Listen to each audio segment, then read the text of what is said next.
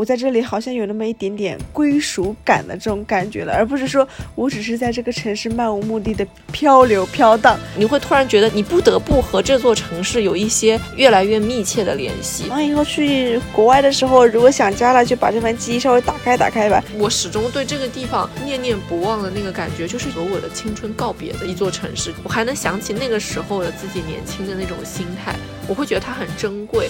我需要那个时候的我去给现在的我一些力量。可能哪一天我会无比的怀念此刻的生活的时候，我就会觉得 stop，我不要再有那样的悲观的想法了。我还是珍惜我眼前这些日子。你站在新国王广场问了我一句：“你之后还想再来这里吗？”我说：“我还想来。”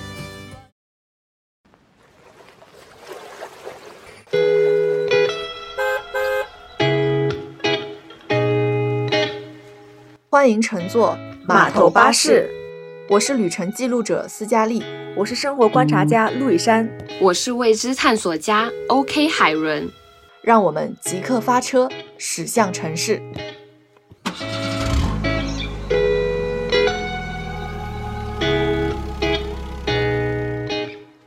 又是一个星期五的晚上，我和陆以山躺在了床上。这是一期。久违的两个人的录音，没有 OK 海伦的声音。OK 海伦，你有没有觉得今天特别的安静？好安静哦！原来 OK 海伦于我们而言这么的重要。对，我们先在此 Q 一下他，希望他到时候能够就是，嗯，体会到自己的重要性。嗯，然后呢，我们今天想录的这个题目，准确的说是我想录的这个节目这一期。我这个题目其实已经写在我的那个 list 里面，写了很久了。就是一个看上去很装的一个题目，这个题目叫做“每个人心中都有一个伦敦”。嗯，但其实这句话呢，并不是我的原创。我试图回头在我这个床的床头找到那本书，其实是因为之前有买过一本书叫《伦敦人》，那它当中就是有这样一句总结出来的话，就是每个人心中都有一片伦敦。其实是什么感觉呢？就是说，伦敦人是很多的，生活在伦敦的人是很多的，但有普通的人，有飞行员，有花店的老板，有退役的军人，有各式各样角色的人。这本书里就是讲了不同的大大小小的，小到可能一个修水管工，然后这样子每一个看似不起眼的在伦敦生活的这样的人群，这些普通人的视角，他们眼中伦敦是什么样的？然后你会发现，你可以接收到各种各样天差地别的回答。然后这本书其实我之所以可能看了会有感触，也是因为可能我们曾经都曾经在那座城市里短暂停留过，然后我们心中其实对那座城市也有一些小小的可能那个时候的记忆，或者说是残存下来的对于那个地方的那座城市的一个感知。我记得这个当中啊，书里面有一段话，其实和我印象中的伦敦是很接近的。它当中描绘了一个场景，伦敦的一个场景，其实就是我们每天都会遇到的一个场景。就是他书中是这样说的：太多人争着挤上地铁，每个人都在赶路，每个人都心情不好。你不能跟陌生人说话。当你独自走在人行道上，旁边车水马龙，感觉有一百万人在街上。高峰期的这个牛津街上，没有一个人会为你让路，然后你要开始走的越来越坚定，越来越强硬，你必须使用这样的态度。我就是要直走，要让路的人是你。最后，这样的态度就变成你日常生活的一部分，你完全不跟任何人产生眼神接触，你看起来就是不开心。你在伦敦住久了，就会形成这样一种态度。我之所以对这段话很深刻，是因为我记得那个时候我在伦敦实习，我每天早上赶地铁也是这个心情。真的吗？就是这么笃定吗？一开始你就感觉到那个大家都是咚咚咚咚咚咚这样子的一个节奏在往前走。后来想想啊，你回国之后再坐。嗯，上海的地铁、北京的地铁的时候，你就再回想伦敦，你不会觉得那个地铁有多挤、有多忙。可是那个时候，在那个地方，因为可能也是因为你带着今天要去公司的那个心态，而且早晨总归是要在迟到和不迟到的边缘中试探的，所以那个时候总是感觉所有人都很匆忙，而且你知道伦敦的天气其实好天是很少的，大多数时候都是阴雨绵绵，然后所以你就会觉得，尤其是到了这种阴雨绵绵的天气，大家的表情都不太好的那种感觉。我不知道你印象里的伦敦是什么样子的呢？其实你刚刚讲的那种什么快节奏，大家很笃定的往前走的这样场景，其实说实话，我没有遇到太多，因为确实那段时间是你在实习，然后我不是相当于是陪你在那边一起生活了。我应该是待两周吧，我记得。然后呢，我基本上早高峰我就没有见到过他。我好像有的时候有一次是等到你快下班了，那时候应该是四点四五点吧，你下班还蛮早。你说要不要去某个地铁口等你啊？我说行啊。那是我第一次一个人在伦敦坐地铁，真的没有你。然后呢，我应该是那时候是买票还是什么，我都不太记得了。然后我就是趁着天还亮，你知道我怕黑，在伦敦又害怕。趁天还亮，穿过我们那个小区，不是要走很长一段路嘛？然后呢，进到一个马路对面的那个地铁上，然后我就记得印象中的是那个地铁，它的 gap 的那个地方特别大，就很一定要小心脚下会不会 the gap，对 mind the gap，一定要小心能不能掉下去。对所以那个时候当然没有坐反了，就是很庆幸到达了我们相约的地方。一出来之后呢，就能看到伦敦眼，太有事巧。我记得的是，我刚出来之后，大家所有的人都穿的特别的精致的、很得体的一个上班的男男女女。有很多人，他们是手捧着一束鲜花。我那个时候会才知道，原来鲜花的仪式感是对生活那么的重要。因为他们买花的不只是年轻人，真的有很多老爷爷老奶奶，他们会买一束鲜花等他的老伴儿在地铁口。我记得那个地铁口出来就是一个咖啡店，然后呢，那个时候 Embankment Embankment Park 那一站，对对对对对，然后呢，出来有个咖啡店。我想的是，为什么到了下午四五点还那么多的人喜欢在咖啡店里面喝咖啡？嗯，对的，对，那个时候可能是我不太理解，后来我会觉得，可能大家只是点一杯热的巧克力或者热的牛奶，买一块曲奇在等他们很重要的一个人。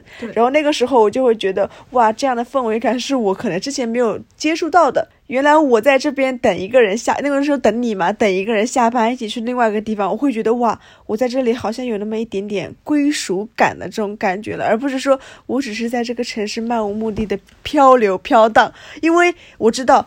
斯嘉丽也在等我，我们要去唐人街那边去吃一个很好吃的什么点心，或者是猪肚鸡汤，我就觉得很兴奋。然后呢，我是有这样的心情，然后斯嘉丽正好是她是快下班的点嘛，她也很开心，所以我会觉得在那样的城市，当时是在 Airbnb 租了一个短租，对对，不像是那种什么呃一个月两个月这种长租期，但我们也会觉得也算是在伦敦有一个小小的着陆点，会觉得还蛮踏实的，所以那天的印象我觉得还蛮深刻的。你一说到这个在 Airbnb 租的这个房子，我又想起了那位女房东。对，Dora，对，为什么对这位女士印象如此深刻？其实我觉得我伦敦生活一开始的这种很多很崩溃的事情，都来源于这个女房东。从我开始租她这个房子的这一天起，我印象中，因为这个房子还没有租之前，是我当时是借住在我伦敦的一个朋友家嘛，就是因为我那个时候实习，每周是在伦敦要待。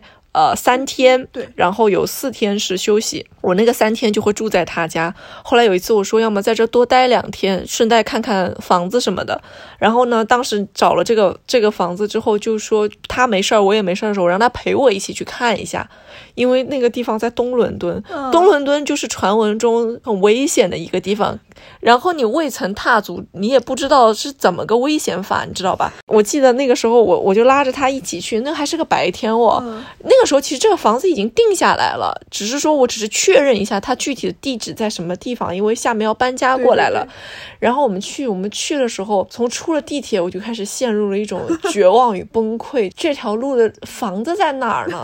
然后慢慢的哦，过了条马路，看见有人住的地方。可是你知道，就是英国那个住的地方，就是真的是很荒凉的那种。对对而且东伦敦就更荒凉。但我们当时觉得说这片看上去也都是白人住的地方，应该是相对安全的。然后呢，我们就是往前走，走到了两栋只有这个两栋像公寓一样的这个楼在那个地方，因为你周围能看出来都是那种小别墅一样的那种平房在旁边，但就这两栋一看就是公寓楼。然后呢，我们就看见一群那个黑人男孩站在一个门前，嘴里一直在念着 F words 那种，然后我们就还吸烟，然后烟烟头子扔的满地都是，手舞足蹈的。我和我那个朋友两个人都吓傻了，然后想完了，我就得住在这个楼上。当时还好，发现是隔壁的另外一栋楼，门口没有人，我们俩就上去了。当发现是那儿的时候，我当时大吸一口气，就是觉得还好。然后我后来说，要么看看这周围有没有超市。你知道英国就是你最需要找好的就是超市，对然后我就拉着他往后面走，又是走了好远的路，终于出现了一家看上去有人会去买东西的 Tesco。对，哇！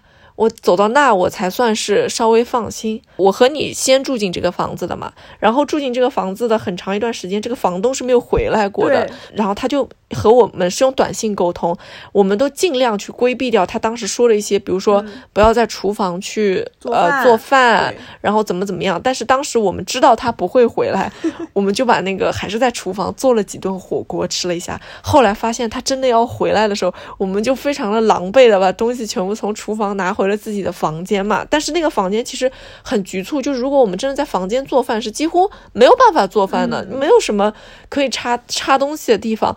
不过后来这个房东他也是比较仁慈，他之所以其实原来不让我们做，也是因为他自己的那个灶台被之前的租客弄坏过嘛，所以他比较介意这些东西。但是后来他发现中国人有电饭煲这种东西，他就放心了。他说你们那个电饭煲可以用嘛，然后也把阳台旁边的一块地方挪出来，说我们可以把东西放在那里。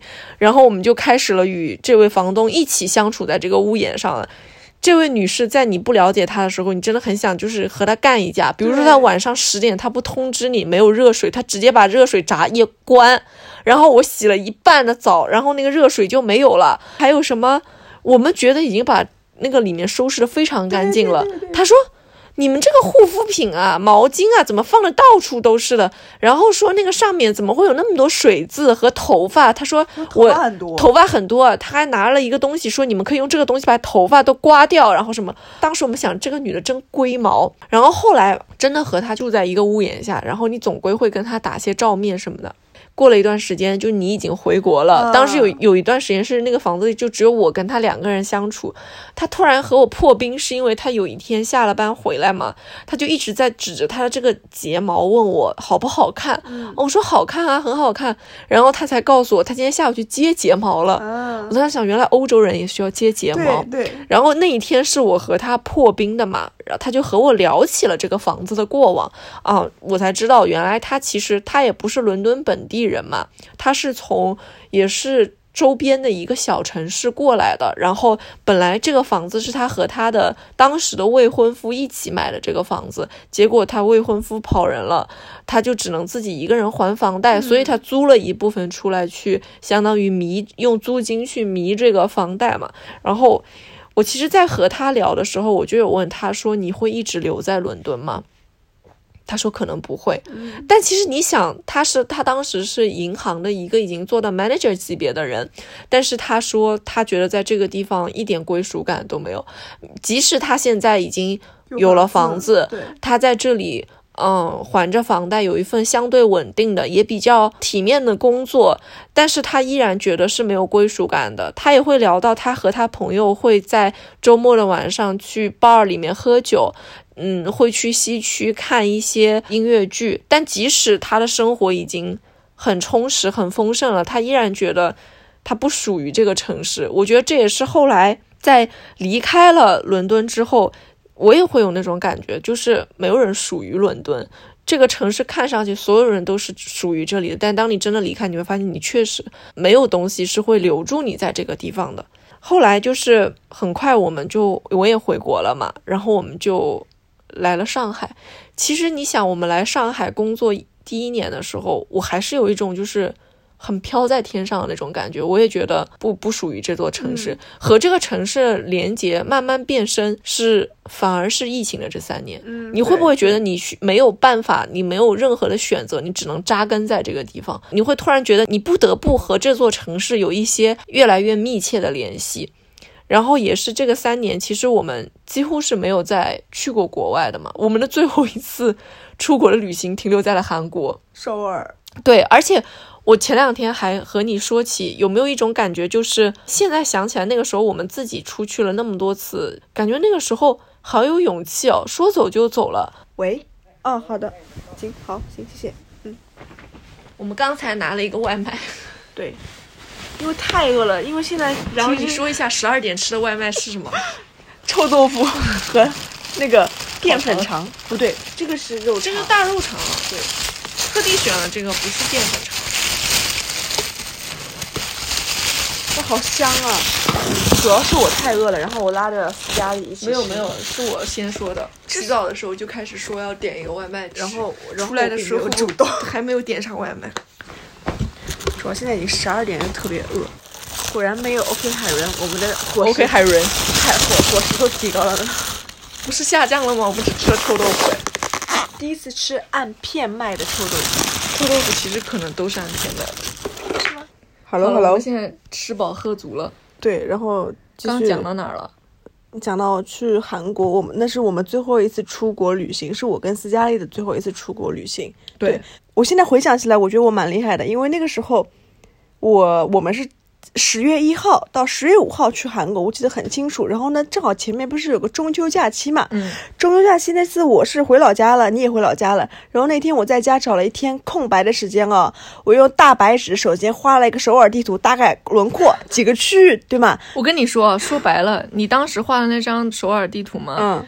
那个时候你对首尔的了解程度远超于现在的上海。呃，必须超过。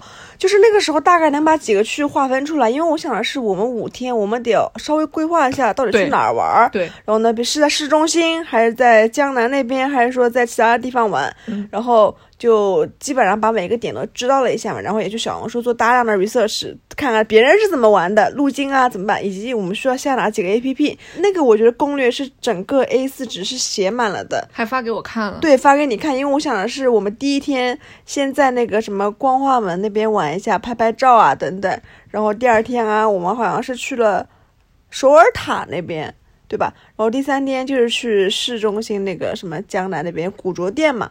第四天就是稍微收拾收拾行李啊，什么整顿整顿，买买东西。对对对对。然后最后一天嘛，打道回府。反正我记得那五天就是整个安排就很舒服。然后我想到了那个时候，我们其实那一年我们是有写公众号的，嗯然后平时也喜欢拍 vlog 之类的。嗯，那次去呢，我们是没有带任务去的，既不要 vlog，也不用说什么回来写一篇文字。所以那一次，我觉得我俩真的是为了玩而去玩的，路上尽兴。对拍拍照啊什么的，然后吃吃美食，正好也蛮巧的，我们去的某些店啊，就真的是网红店，但我们不知道。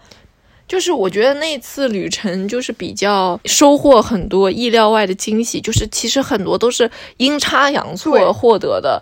我就记得，其实我们第一天去拍那个穿韩服拍衣服嘛，其实说白了，我们当时没有做好百分百决心说今天一定要穿韩服，但是去了，然后发现哎，好像也就遇到还不错，还穿了。然后那天我们我就觉得我们俩特别好笑的就是我们俩穿着韩服还下着雨，对撑着伞。对，然后上山坡，然后我就听见周围有中国的那个小朋友那种游客会叫，他们是演员还是什么？他们怎么穿成这样啊？然后就觉得很很神奇。然后我们当时其实经过了一家那个排队巨长的参鸡参鸡汤参鸡汤的那个店，然后我们俩一看到那个队伍，我俩掉头就走。其实那家店我也有在看到，说我们要不要去吃那一家，然后我们也是说想去看看吧。结果看到队伍那么长之后，我们俩以我俩的性格说没有必要浪费时间等那么久。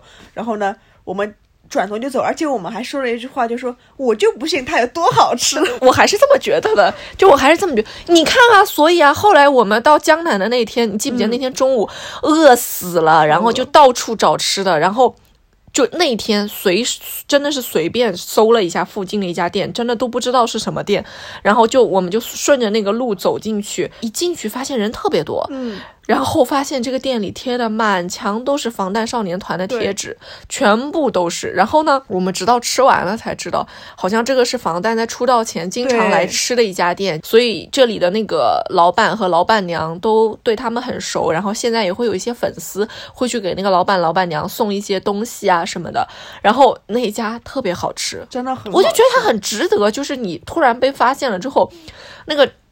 那个叫什么？烤肉也很好吃，而且生鸡。对我那个烤肉，我记得是我们一开始说我们想要翻吃烤肉，然后一开始说。那个老板说：“不好意思啊，没有了，卖完了，卖完了。”然后呢，后来他厨房说：“不对，还有最后一份。”然后我觉得蛮幸运的，我们吃到最后一份烤肉。是的，是的，蛮香的。就是我们吃到了最后一份烤肉，然后我们还吃到了那个生鸡汤。对，其实，在那家店点生鸡汤的人不多，不多，因为大多数人都在忙着点那个饭和烤肉，点相当于防弹套餐嘛。对对，但是我们就偏不，嗯，就是我们就自己点了，然后那个生鸡汤，我们俩不是后来很长时间都在对那个生鸡汤就是念念不舍嘛。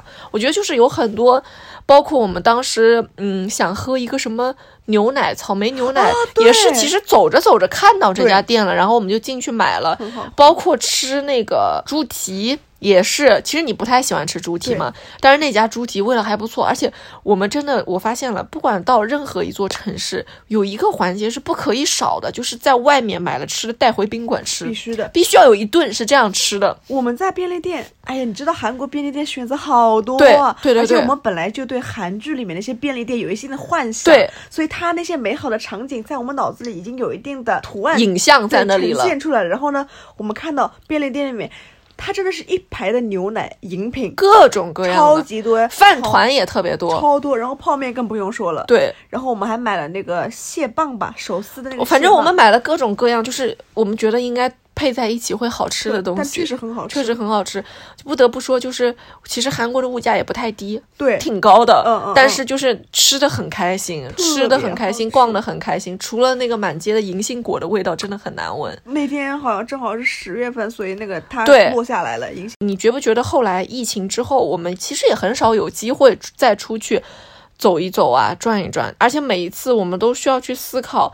当地的防疫政策啊，然后我们自己所所处的地方的防疫政策啊，然后你可能有些东西，嗯，你准备了也没有什么意义，带。去了，然后发现可能又变了。其实并没有一次真正意义上我们很尽兴的旅行了，你觉得呢？嗯，我觉得韩国应该算是我们 近三年这两年里面最尽兴的一次了。是的，是的。然后我就记得，我就记得那个时候在路边韩制的那个什么路边棚里面吃了一个，在明洞口明洞的路口有一个大红色的那种棚，就。哎，那个棚就是很像鬼怪的时候跨新年，然后阿娇西带着那个恩塔去吃的那家那个那种棚子里的店。对对对，它其实不便宜哦，一点都不便宜。对我们两个人吃了人民币划下来两百多块钱，来路边一个路边摊。对我们好像点了两三个小菜，因为我们很想吃那个无骨的辣鸡爪，然后还点了烧酒。嗯，对，然后就虽然也没吃完，也。口味也确实算不上惊艳吧，但我觉得那样的体验是我可能这辈子都忘不掉的。那天反正好像后来你就有一种晚上天气稍微凉一点点下来，然后外面就有一种雾蒙蒙的感觉，然后你走出去吃完了，一走出去就觉得那个小凉风一吹过来，那个心情特别好。呃，而且我觉得就是好像吃这个路边摊的。有本地人，不只是中国人，然后听着他们跟老板之间用韩语在那边交流的话，我就感觉哇，真的是韩剧的那个场景又回来了。对，是的。然后我们不是还拍了那个照片嘛？我不知道你记不记得，在首尔塔，首尔塔旁边。其实那个照片可能在。我们国内也很多嘛，对不对？但是我觉得在景点旁边 有这样的一个，而且特别好笑，人家都在看落日，哎，我们去拍照片，我们去拍照片，对，但拍完确实也很好了，就那个照片我现在还留着。你说到首尔塔，其实首尔塔那天看到的日落，我觉得我能记很多年。对，就它的那个日落是和比如说你在大海边看到的日落是不一样的，那个日落是很绚烂的一个日落，就是那个日落是你觉得。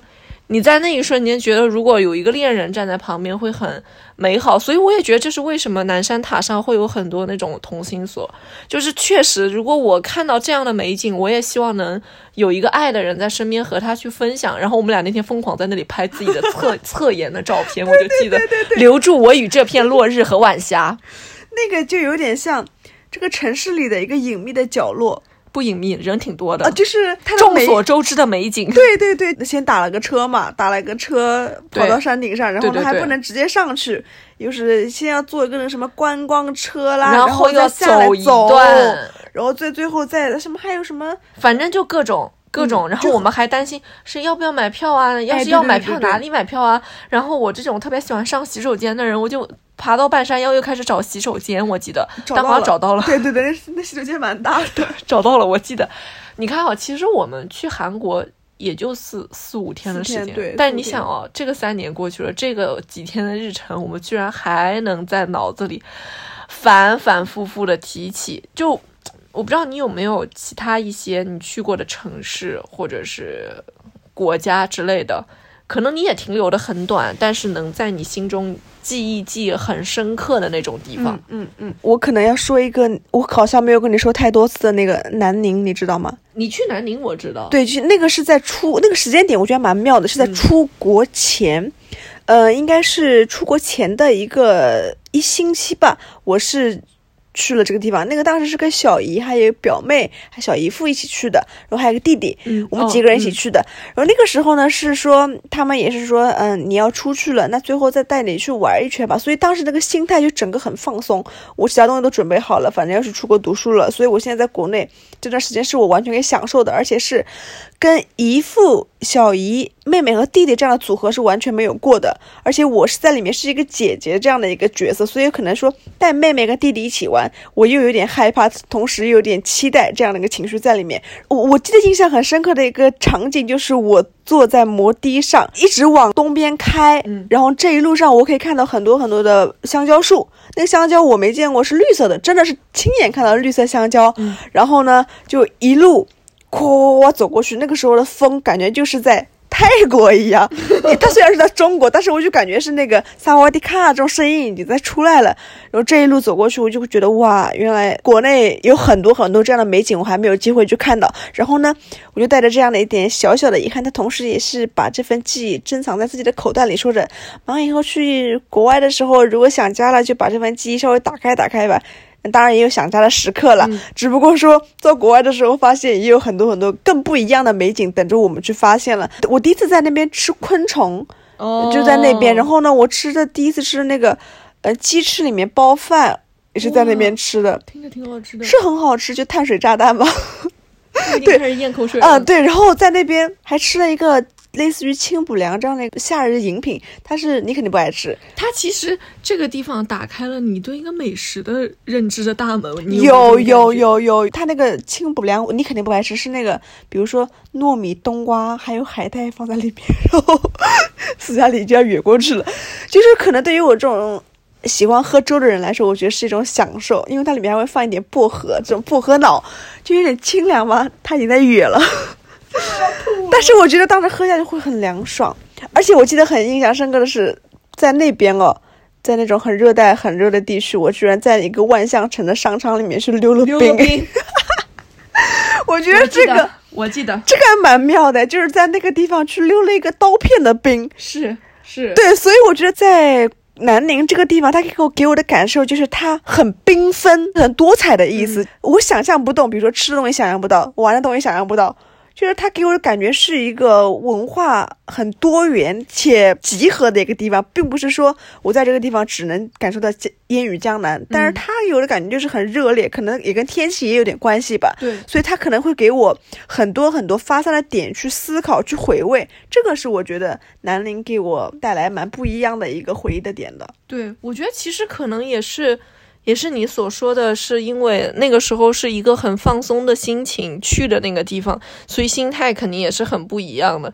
而且那也是往热带跑的地方，所以那个时候去过算比较难的地方了。所以那个时候你你肯定多对这种城市留下的印象一定会更深刻一些，而且也是。和比较重要的人、比较亲密的人去那个地方，所以我觉得也会玩得很放松。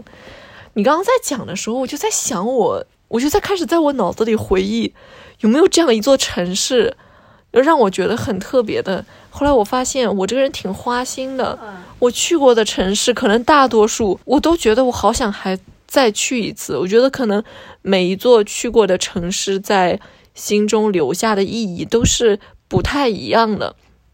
然后我就在左思右想，左思右想，如果一定要在去过的万千城市里再留下一座，你猜我留谁？你是说国外还是国内？随便。该不会是新加坡吧？为什么新加坡啊？猜最遥远的一个，最不可能是这个答案。啊，厦门。为什么是厦门？都说了不想去第二次厦门了。该不会是重庆吧？嗯，如果是国内的话，我会选重庆。哦，重庆我也很很想去，很想再去。如果是国外呢？迪拜、哥本哈根。哇，你真的，你真的，你怎么能不了解你对吧？没有，我是觉得那些那些城市和国家，对，其实想特别想去，我分不出一二三。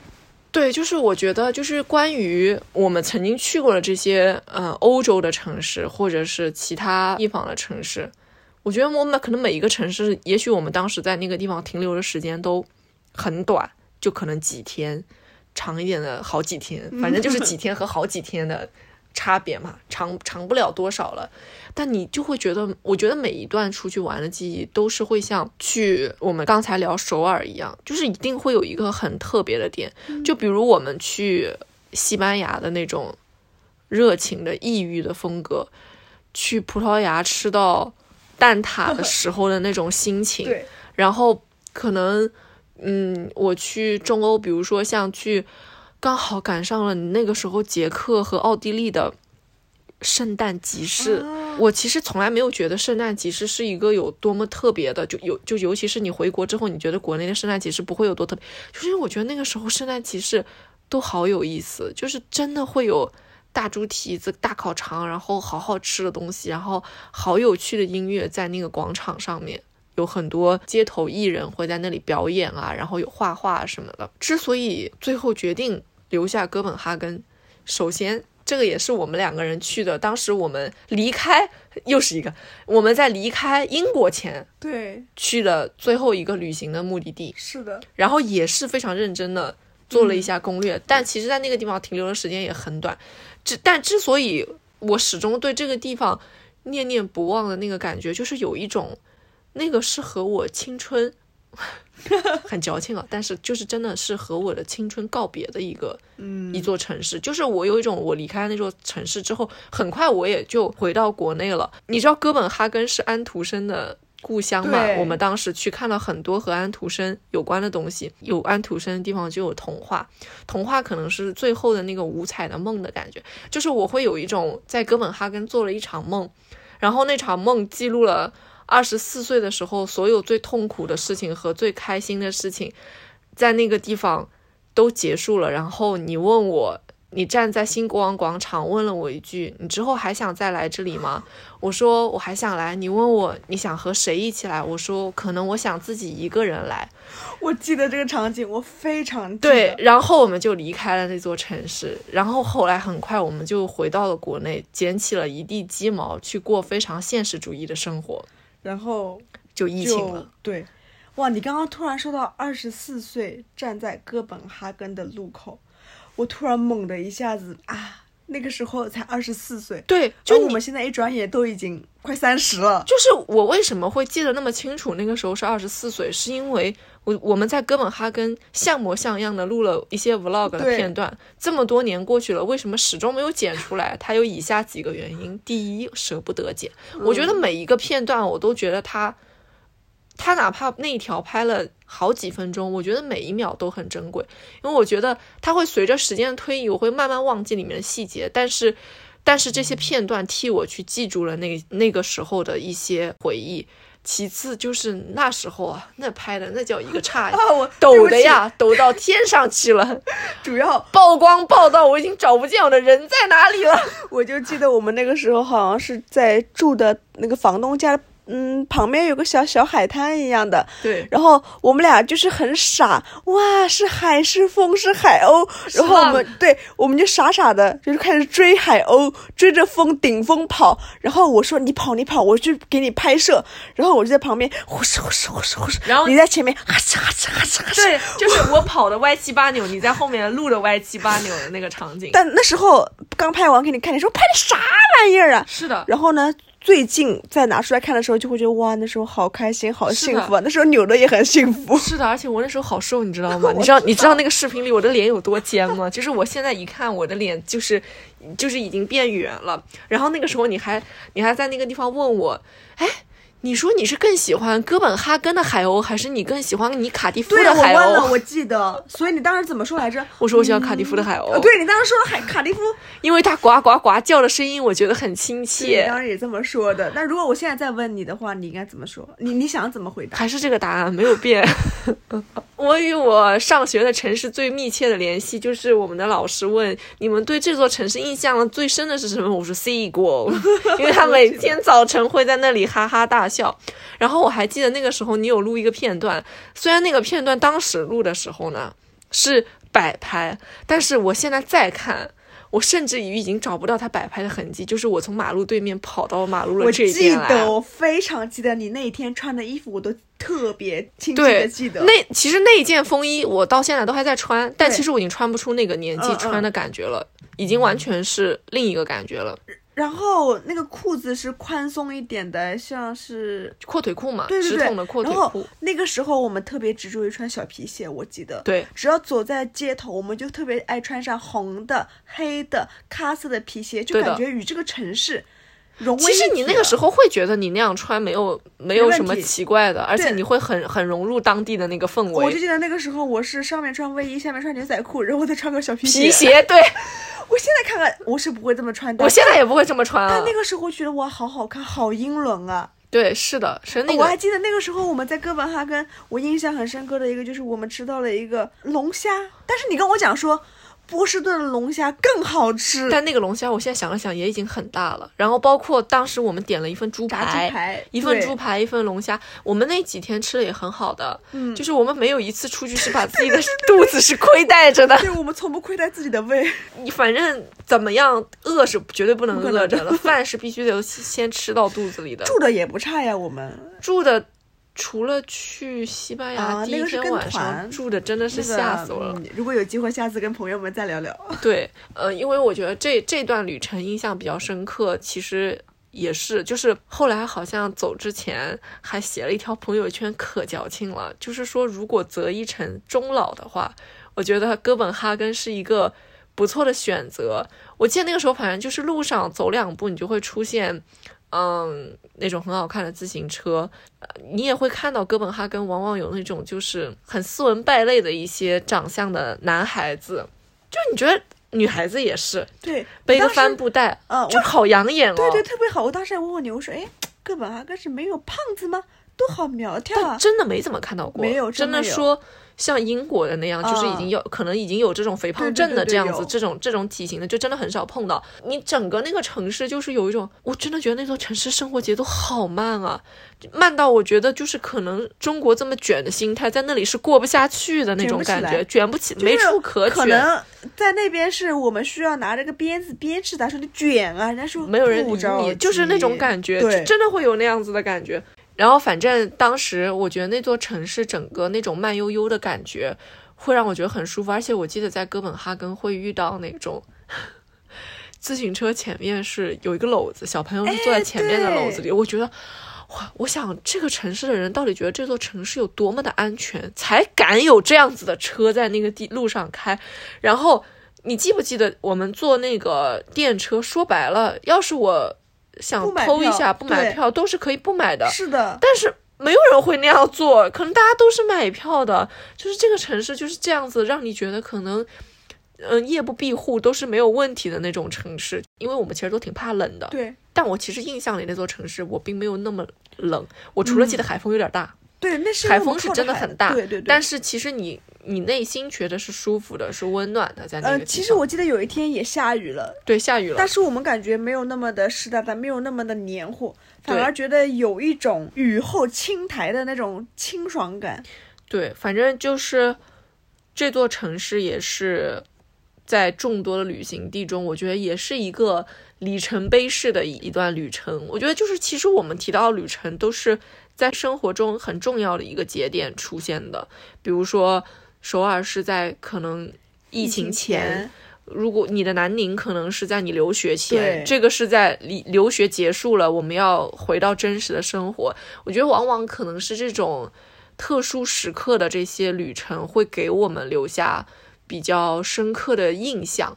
我也觉得说，其实每座城市，回到最开始我们去讲，每个人心中都有一片伦敦。其实我觉得这个这句话在我心里，它有两层含义。第一层可能是每一座城市在每一个人的眼里可能是不一样的。我觉得第二层与我心里的含义就是，可能就像伦敦、像哥本哈根、像首尔这样的城市，在我们心中的那种分量也好，它所处的位置也好，当我们想到这个城市的时候，我们想到的不只是这个城市，可能是这个城市与我们。都有在不同的人生阶段，它会给我们带来不同的力量和信念。我再回想起去哥本哈根也好，去首尔也好，我还能想起那个时候的自己年轻的那种心态，我会觉得它很珍贵。我需要那种那个时候的我的力量，去给现在的我一些力量。就是现在的我，可能我们因为太长时间的待在同一个地方，好比说，也许过几年我离开上海。我去另一座城市工作生活了，生活在上海的这个我也会给以后的那个我一个不同的力量。我不知道你会不会有这样的感觉，你可以 get 到我的意思。我我能明白，就就包括你刚刚讲说，可能我们几年之后离开上海了，是另外一个城市。所以，我虽然很多很多时候会觉得，怎么我在这个上海这个城市里面，我真的觉得好无聊、好枯燥，我好想逃离啊。但是我想到，可能哪一天我会觉得。我会无比的怀念此刻的生活的时候，我就会觉得 stop，我不要再有那样的悲观的想法了。我还是珍惜我眼前这些日子，哪怕只是去全家吃我们不喜欢吃吃的一些写字楼里面，或者是我们每天都吃的那些嘴上说的啊不喜欢这些外卖，不喜欢这些餐厅，还是会跑进去的那些羊肉店、火锅店啊，我都会觉得还是会抓紧眼前的时间，因为指不定这些东西，指不定这些美好就是可能会用来。变成我们以后的回忆的点了，因为我之前不是也老跟你们讲嘛哈，不要老说，不要老期待明天会发生什么，可能今天才是最好的，明天只会越来越糟糕。所以我就会觉得之前的那些去的城市，它确实有在鼓舞着我们，比如说。重庆啊，韩国啊，还是说在国外的一年多的生活啊，比如说在国内生活的时候，某一些不开心的时候、沮丧的时候，它会成为我们无形的一些动力，去鼓舞着我们往前跑，告诉我们，嗯，后面可能还会再回到那样的故土，我们还可以再去看看的，有这样的时刻，但同时也是说。在怀念的同时，也还是不要再放弃自己的脚步吧。就是还是要再往前再看看吧。虽然已经真的很蛮糟糕的，虽然真的现在蛮辛苦、蛮吃力的，但哭完之后还是不得擦擦泪往前跑跑嘛。反正我就是会觉得有这样的感觉吧。就是吐槽归吐槽，但还是要往前走；回忆归回忆，但现实还是会归现实的生活。对，就其实就像嗯刚才说到的，我们当下也是有一些苦果子要先往肚子里咽下去，然后。